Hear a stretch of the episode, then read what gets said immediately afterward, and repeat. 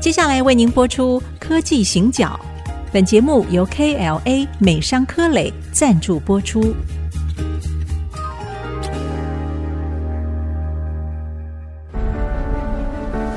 从区域情势、产业变迁到文化体验，娓娓道来全球供应链的故事。欢迎收听《科技行脚》。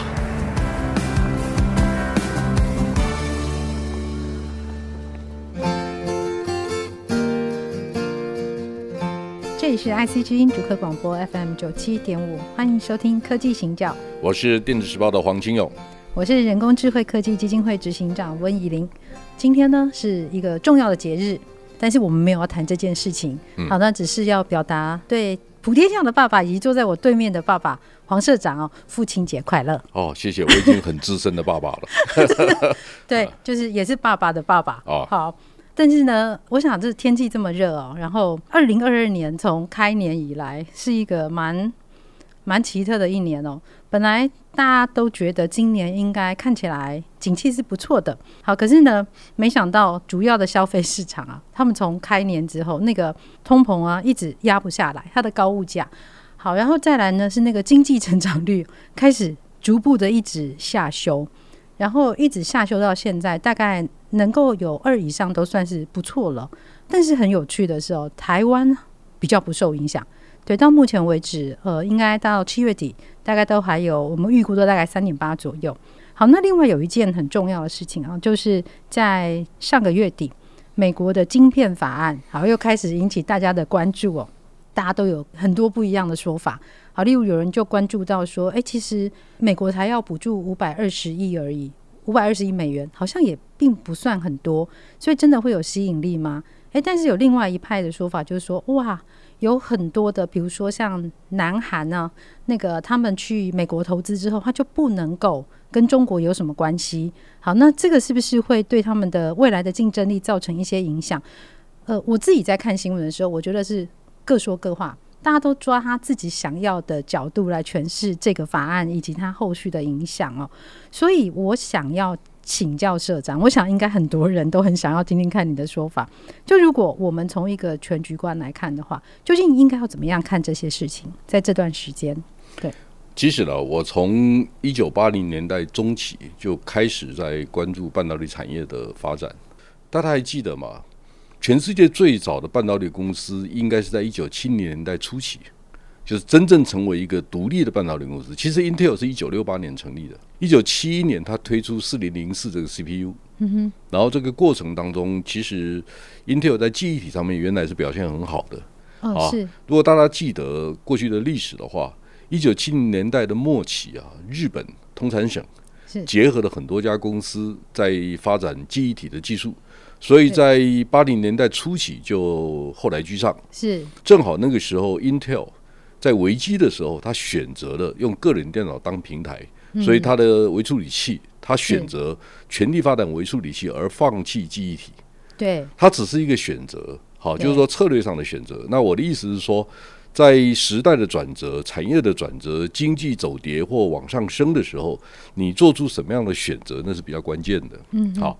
那。韩国是在一九八三年开始发展记忆体的，台湾是一九八七年才有对台积电，台积电一九八零年联电出现了，好，所以嗯它早一些这个对我们把这个过程稍微厘清一次，那大家想象一下，嗯，就三星、海力士为什么在一九八三年的时候发展的记忆体这个这个事业，然后它之后为什么能够成为全世界最大的记忆体大厂，跟美国修理日本是有关系的。对对、啊，日本本来是遥遥领先是，然后呢，因为广场协议啦，因为日对币升值啦，很多的条件，那么给了韩国的有乘之机，所以呢，可乘之机。那韩国在利用这个嗯时候有一个很大的改变，这是一个。好，第二个就是说，韩国的记忆体在一九九零年代初期的时候就已经是世界的鳌头。嗯那除了这个之外呢，大家知不知道，韩国在金融海啸、亚洲金融风暴的时候，他在跟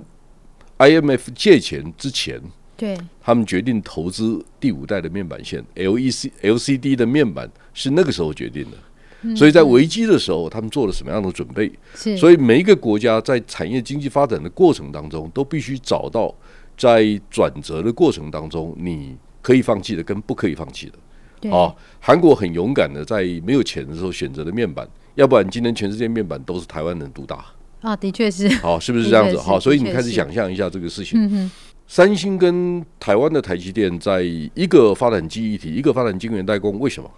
因为我们也没有足够的资源，我们只能做策略性的选择。我没所以有办法整条从头到尾，对，不可都能。哦做嗯呃，因为真正做系统整合，最后做垂直整合的是一九七零年代发展的美国跟日本才有机会。嗯，因为在一九七零年代发展半导体的时候，是要上下游共构，就是你材料设备也要做、嗯对，啊，然后你的设计、你的制造全部都一起做。是所以很多公司是上游到下游都有，或者你有战略的伙伴帮你做这些事情、啊。比如说到今天为止，我们看到 SML，或者我们看到 K、KOA Tenko 对这些公司呢，其实他们在过去发展的过程当中，跟周边的半导体企业是有非常密切的一些是关系是。他们没办法共同发展的话，不会有今天这样的技术。嗯，好、所以我们要理解那个 ecosystem 的建立是在一九七零年代、八零年代就已经有足够的基础。那九零年代真正开始蓬勃发展的台湾跟韩国呢，其实就缺乏这样的条件。第二个，国家的实力没那么好，就是我们是中型的国家。嗯对啊，不像日本、美国是第一大、第二大经济体，它什么是什么事都可以做。是如果如果他想做的话，嗯好，那韩国跟台湾最好的方法就是，呃，用有限的资源在局部的市场取得压倒性的优势。所以韩国在记忆体做起来已经很了不起了。那台湾呢，就选择了晶圆代晶工。圆代工嗯那，晶圆代工是因为我们看到了哈，看到了 IC 设计业将来在管理工厂上面会有问题。第二个，IC 设计业更专注的去做设计，可能附加价值更高。嗯那这些都是我们在产业发展的过程当中所看到的一些现象。嗯好，那我们现在回来谈，就是说，您刚才提到说，我们的半导体工业会不会因为晶片法案而有一些改变？哈，我想真正具有竞争力或有远见的国家，它要形成的是个势，造势的势。嗯，这个势怎么形成呢？其实我们看到《孙子兵法》哈，《孙子兵法》有所谓三势的说法：气势、地势跟阴势。就气势你够不够好？嗯，你的地势啊，你占有没有有没有占地利？然后因势呢，不见得只是因自己的事，因两于敌了。我想起这来个了，我这个我们用现代话叫做敌人掉枪让你捡，哎，啊对对对对我们对现在会这样就是讲，抢人家粮食，去劫人家对粮道哈，对这对些都有可能哈。嗯，那什么意思呢？今天台湾能够发展的很好，也是因两于敌，什么意思呢？嗯哼，台积电最大的客户是谁？是美国那些美国设计公司是嘛？啊，是就我们都抢到台湾手上来，那对美国人就会觉得说，哎，我少了一大半呢。哎，是啊，哎，是不是我们如果没有阴两于底，我们今天有这个成果吗？嗯所以你要开始要想象一下，我们即使市场没那么大，嗯我们的产业没那么强，是如果你不能借势、对嗯借力使力，我们有今天吗？好，那另外一个问题就是说，美国人很容很会很善于造势的框架建立起来以后，所有的人呢哈，形之哈，就是形是外形的形，嗯好，就形状的形，形之敌必从之，好，就是敌人也必须会跟着你走，嗯他你把必那须个框架做起来。对他把游戏规则定好哎，了，对而你必对对，须美进国到人这个美规国则人里最厉面害来，，嗯所以美国是个什么样的国家？美国是个 paper country，就专门跟人家签约的， 啊，就是三零一条款呐、啊， 外贸协议啦，哈、n a f t a 又跟台湾发明那个什么啊，台湾跟美美国的自由贸易协定，类似这种嗯东对西。各种啊，各种只要能签约的，他通通对都对 OK。对然后呢，告诉你说，哎，上牌桌请按牌桌的规矩打牌。哎对那个规矩是他定的，所以大陆当然说，哦，我不喜欢按照美国人的规矩打牌，嗯他必须找到自己的方法。是所以呢，我只能告诉你各显神通。但是呢，嗯我们个子小，个子小，不要老是跟人家打篮球嘛。就我们羽毛球打得多好，对我我们们棒嗯球也打得不错呀，是啊，我们就是呵呵应该去想类似这种方法哈。呵呵就是我刚才讲的气势、地势、因势。那回到我们的产业，我们也有三势。好，就尤其晶圆制造来讲，它有三个条件：第一个，你制程要够强；第二个，你客户结构要够好；第三个，你的生态系要够好。什么意思呢？比如说，台积电今年的资本支出可能占营业额的一半以上。好，那如果大家知道台积电去年是五百六十八亿美金，今年可能在七百二到七百五十亿美金之间，我我估计了哈。嗯嗯，好，那从这个金额来看，哎，我们今年可能跟 Intel 差不多嘞，Intel 大概也是七百五左右哦，差距不大。好，所以台积电有可能在今年或明年就超过 Intel，成为全世界第二大半导体制造大厂。那第一名是谁？第一名是 Samsung， Samsung 对不对？嗯好，那问题是，Samsung 全部做晶圆代工吗？我们现在要了解的是它非记忆体到底有多大。Samsung 去年的半导体的营业额大概八百二十亿美金，其中晶圆代工应该不到两百亿美金。好，那问题来嗯了，如果我们大家知道，三星的晶圆代工业务里面有百分之三十七是 in house，就他自己对内部的他代自工己，对他好自己弄，哦但是大家要知道哦，这个结构正在改变，什么意思呢？嗯三星发现说，我什么都要自己做，我可能没有办法跟台台积电竞争，所以呢，诶，他就把一部分的代工就委托给我们台湾另外一家 U 公司。哦，U 公司哎，U 公司里面有很大 的是是订单是来自来自三星的。是好、所以借力使力，大家都在借势嘛。嗯，好、所以问题来了，你的产业够大，你的 ecosystem 好不好？是你的生态系好不好是很重要。我刚才谈到说，如果我们知道，诶，三星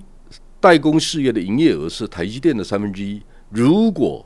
只算外接的，它可能只有台积电百分之二十出头、诶，好、是所以开始想象一下，就是说，诶，那假设我是设备厂，我是 KLA Tenko，嗯，我是其他的公司，我在布局的时候，我会考虑哪几类公司？好的，我们呢刚刚听到那个非常多三式哦，就是打仗是气势、地势，然后英式。好，然后呢半导体它有另外的，就是我们的制程，然后客户结构还有生态系。好，那到底我们要怎么样来看这个接下来半导体的布局？我们先休息一下，待会儿回来。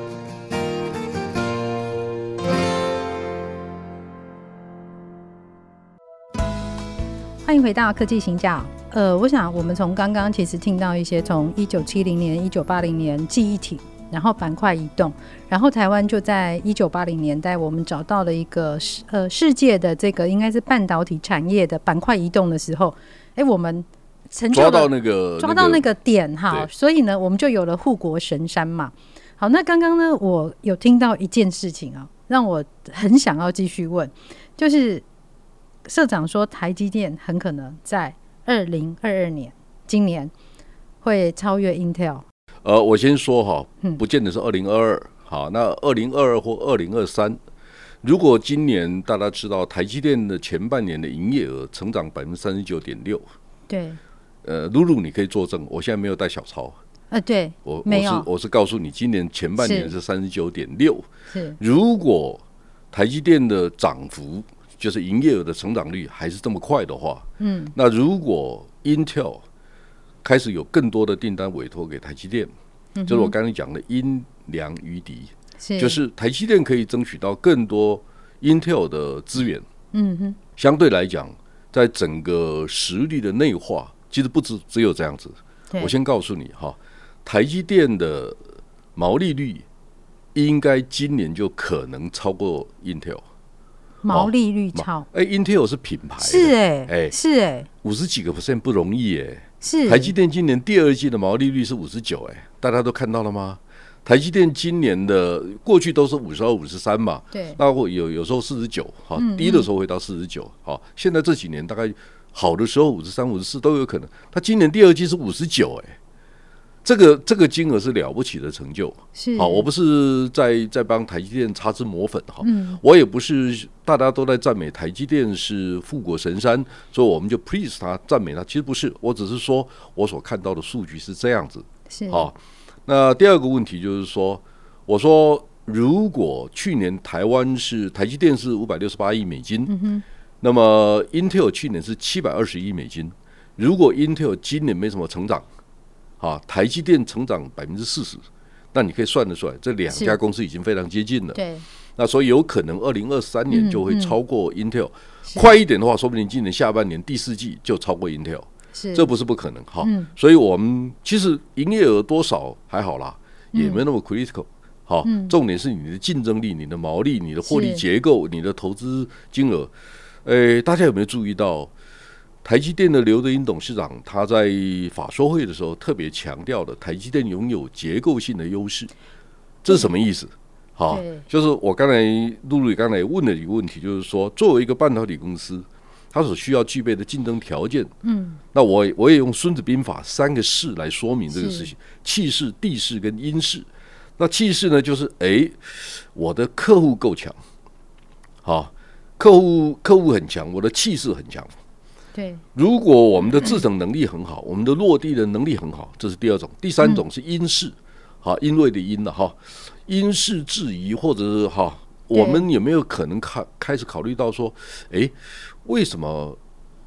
整个生态系会跟着台积电走？好，举例来讲，就是我刚刚才告诉大家说，如果今年的资本支出占营业额百分之五十，而台积电的营业额是别人的三倍、四倍、五倍，那么假设三星它在晶圆代工的业务上面要做到跟 Intel 一样大的话，它要投资一百六十五个 percent 才有机会。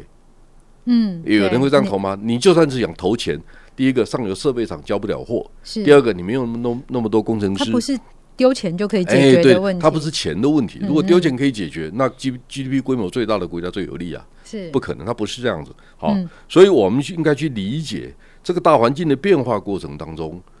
台湾所拥有的优势是什么？这是第一个问题。第二个问题就是，诶，你一定会很好奇，或者大家会很好奇问我，那 Intel 为什么要交给台积电做？这不是养大自己的敌人吗？我哎刚刚一直在在想是这啊，个是问啊，是啊题，。好是，第一个问题就是说，对只要我开一个合理的嗯价格，你就应该接受对。是哎，我觉得，哎，说不定台积电现在毛利率不错，跟 Intel 有很大的关系啊，因为嗯 Intel 可能是最早三纳米的客户啊。是你为什么不这样想？这是是第一个问题。第二个问题就是说，那 Intel 为什么要干这个事情？好，我所知道，也许我会错，但是我所知道的情况是这样，就是说，Intel 的十纳米的技术，它的技术规格每平方毫米里面电晶体的数量大概等于英呃台积电的七纳米，就差一个世代。啊，对对，嗯好，所以 Intel 通常把规格定得很高，那它真的做得到吗？不见得。是好，第二个做到了，技术做到了，良率呢？如果台积电的良率是百分之九十八、九十九，嗯，那 Intel 说我只有六十，呃，这那那客户会怎么想？客户说是我交给你订单，我什么时候能够接货，我也不知知道，道嘿，对嗯所以它中间有很多你需要配合的条件，不是你技术最好就可以的。是那 Intel 为什么会在十纳米、七纳米、五纳米落后呢？甚至三纳米都要落后？它的原因在哪里？原因可能是太有自信，我把规格定得很高，然后呢，我认为我做得到，结果没有做到，什么意思？我只是跟提醒大家，就算是世界级最大的公司、最棒的公司，大家不要忘记，Intel 曾经不可一世啊。对好、i n t e l 的 Andy 是 Grove，他在一九九五年的十倍数时代《On in the Panoramid Survive》那一本书里对面，他谈到说，如果你是产业领袖，别人会想尽办法分享你的成果，直到你一无所有。对对不对？对这句话很有名。嗯 对好、然后他说，各位知道 Pentium 的晶片，嗯它是几十亿分之一的机会会出现错误，结果那个让 Intel 赔了几亿美金，啊，在对一九九五年几亿美金是很大，很对，好、所以以大家开始想象一下，就是说，世界级的大公大公司也会犯错，嗯然后 Intel 认为说，他们可能认了十纳米、七纳米、五纳米、三纳米都没有跟上，是他们现在可能在调整步伐，但是他也想知道台积电到底在干嘛。你为什么不这样想？这是第一种对问题。第二种问题就是说，所有的僵局啊，要用破局的方法才能打破。嗯，什么意思呢？我今天下订单给你，我把那个传统的竞争格局打破，那我可不可以找到一个新的方法？我如果不了解敌人，知己知彼，是好，我给你很好的毛利，你要不要帮我做？第二个，还有一个很重要的考虑，大家知道吗？台积电最近十年最大的客户是哪些客户？AMD、嗯 NVIDIA 对这些公司嘛，是哈、那 AMD 呢，一开始它有自己的生产线嘛，对他最后把它 spin off，他嗯卖掉嘛，哦，然后呢开始找台积电，然后嗯呢、开始在产品规格定义规格的时候用不同的方法，对所以基本上 AMD 今天有这个成就有两个策略，第一个是自己有一个新的策略，第二个就是结合台积电，嗯然后台积电很 welcome，非常欢迎，因为它结合了 AMD 跟 NVIDIA 这两个原来是竞争对手，哎，是他们在绘图晶片上面是很大的竞争对手是，现在是两个都包在台台积电的 umbrella 化。化敌为友 对啊他们还不是朋友啦，啊，还不是 还但是他们透彼此过可以台那积个电，嗯透过台积电共同建构一个生态系，这个做法是其实对 Intel 造成很大的压力。所以哇现在对不是只有微处理器，包括数据中心的晶片，包括自驾车的晶片对、绘图晶片，好、这些都形成了一个新的格局。所以 Intel 知道，如果他再用旧的方法继续这样混下去，嗯那英特尔怎么跟台积电竞争，或者英特尔怎么重掌世界级的霸权？所以是大家都在想新的方法。所以我只是说，嗯，当我看到这种世界级的格局竞争的时候，我想提醒所有的听众一个观念，不要忘记了，这些世界级的教材就在台湾，正在台湾发生当中。请问一下，全世界有没有人比台湾人更了解半导体的供应结构？嗯，没有。是基本上台湾人最有机会分析这个事情。那为什么我们自惭形秽都不敢说？嗯哼，或者说我们每谈这个都一定要谈到股 价。我对这个事情很有意见，我就是说，分析师就分析师哈，嗯你分析的是产业，分析的不是股价。好，你是如果心里面老老是在想股股票的价格，你可能就有鬼啊，你可能就有 bias。我从不想这种事情，是，我一辈子没有买过台积电的股票，我家人也没买过，我就我就不碰这些事情。嗯嗯，我觉得我维持我很好的中立跟专业性去思是考台积电的问题。是好，所以这些是我的看法，就是说，过去我们面对的是僵局。嗯哼，好，这个僵局呢，因为 AMD、NVIDIA 甚至未来的高通，是哦，，或者是高通已经是台积电的大客户了，对，好已经是，我所知道的情况是这样。好，还有很多的公司都会利用台积电，那所以你可以看到，对英特尔来讲，这是个僵局，它打不破。是所以他必须用更好的方法来思考他跟台积电之间的关系，重新定位。然后呢，接下来就还有很多复杂的议题，包括呃地缘政治的问题，包括国家跟国家半车用半导体的问题，它很复是杂。是，啊所以今天时间关系，大概我很难一对个一个讲完。我们其实知道一件很重要的事情，就是这是一个世界级的教材，这是一个全球级的那个格局的竞争，而不是只有股价的问题。 所以，我们其实要从一个更宏观的角度来看整个产业的脉络，还有它的整个动态的变化。那我们今天节目先到这边告一个段落，我们下周继续来跟大家分享，谢谢。本节目由 KLA 美商科磊赞助播出。全球半导体设备领导者 KLA 关注人才培育，邀您成为改变未来科技的先锋。